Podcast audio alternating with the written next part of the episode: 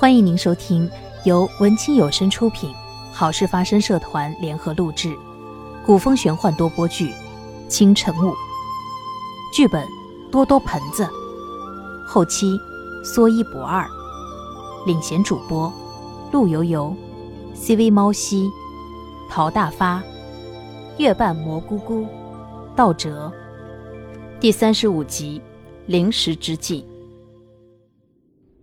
清寒看着被冰封的族长，心中非常的疑惑。鲛人族骁勇善战，法力高超，族长更是其中翘楚，能够让他变成这样的状态，不知是怎样神秘的力量。青哥无奈地说：“族长这样了，我们群龙无首，只能独善其身。这海里诸多凶险，千年你们是如何支撑过来的？”说来奇怪，自从族长遭难之后。这千年，每次有凶险的情况发生，就好像有一股力量在守护着我们，帮我们抵挡住危机。我们只当这是族长留下给我们的庇佑，但也无法证实。我能感应到族长灵石还在，不如我尝试用九天玄女的嵌神术进入到他的灵石，看看能否当面和他了解一下当年发生了什么事情。青哥一听说有办法，那是求之不得，赶紧拜倒在地说：“ 多谢您再次出手相助。”清寒就地坐下，盘起双腿，双手合十，闭目凝神片刻，右手指尖自眉心轻轻抽出一缕青烟，青烟在缓缓地渗入到了族长的眉心。清寒再睁开眼睛的时候，已然来到了一片白茫茫的所在，这里应该就是族长的灵石领域，只是四处一看。并没有看到族长的身影，清寒轻声呼唤道：“族长，族长，我是九天玄女，你能听到我的声音吗？”九天玄女，没想到能在这里遇见你。清寒听见声音就在不远处发出来，却没有见到人。我灵力损耗太严重，护不住自己的灵石，只剩下一道影子。清寒定睛一看，果然在他身前的不远处有一个模糊的身影。不仔细看是很难发现的。族长，好久不见，青哥带我见了你，但我们都不明白你为何会成为这样。此事莫说你们感到匪夷所思，我当初遇到也是不敢相信。上天注定，我命不该绝。族长稍往前走了几步，拱手向清寒行礼道：“九天玄女，感谢你特意前来。若是可以，我也希望能够将我的遭遇。”告知我的族人，让他们安心。清寒拱手回礼，请族长继续往下说。族长缓缓说道：“青哥可能和你提起一千年前那次异常的风浪，起初并无预兆，而后海浪汹涌澎湃，顷刻形成一面高达数十丈的水墙，以摧枯拉朽之势移动。海里的生物首先遭殃，眼看着就要靠近海岸。”将岸上的一切生灵都吞没。当时情况紧急，我们来不及召唤集结，也不愿看到过多无辜的牺牲。我只能凭借着自己一身的本事和灵力，到那风浪中心，看看能否压制住它。族长说着，仿佛眼前已出现了当时那片惊心动魄的景象。当我到了风浪中心，却意外地发现里面是非常平静的。在那里，我遇到了一个人。哦，是谁？一名女子，颜如冠玉，英姿飒爽。她和我的目的一样，也是来压制风浪的。看得出来，她当时已经用尽全力，但仍然不能阻止风浪的肆虐。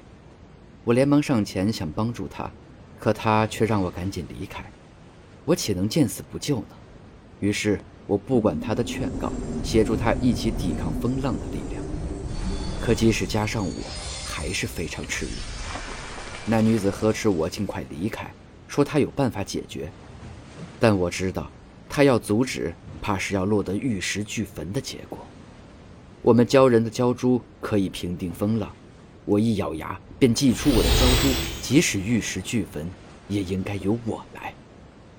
据我所知，鲛珠离体，鲛人便会魂飞魄散。为何你还能留存一线生机？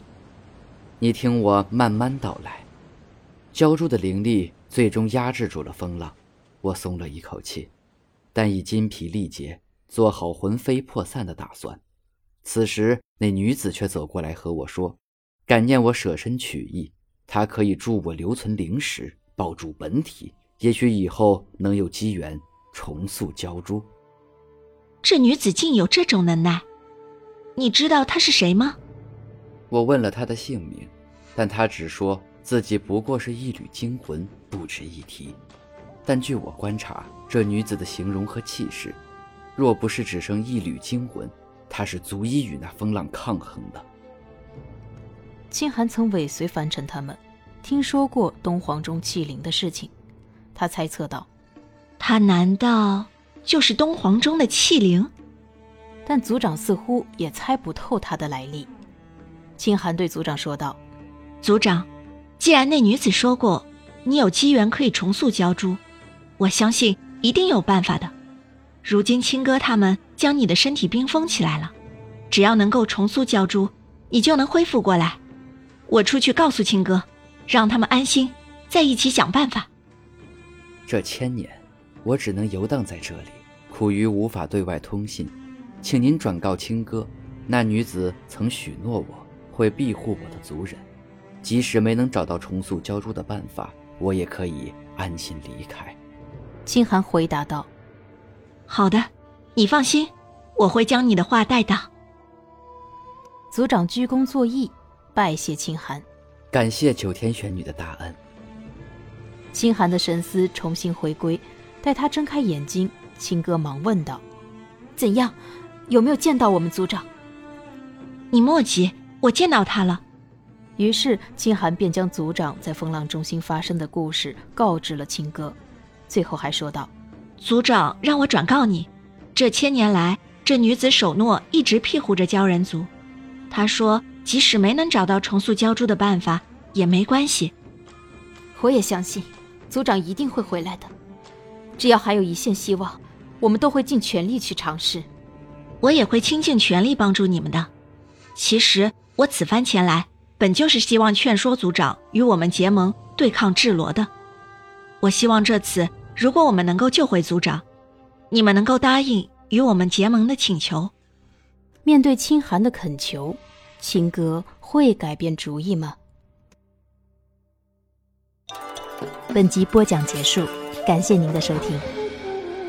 道友们，可愿助我重塑鲛珠？如果喜欢我们的剧情，欢迎大家多多点赞、评论、订阅哦。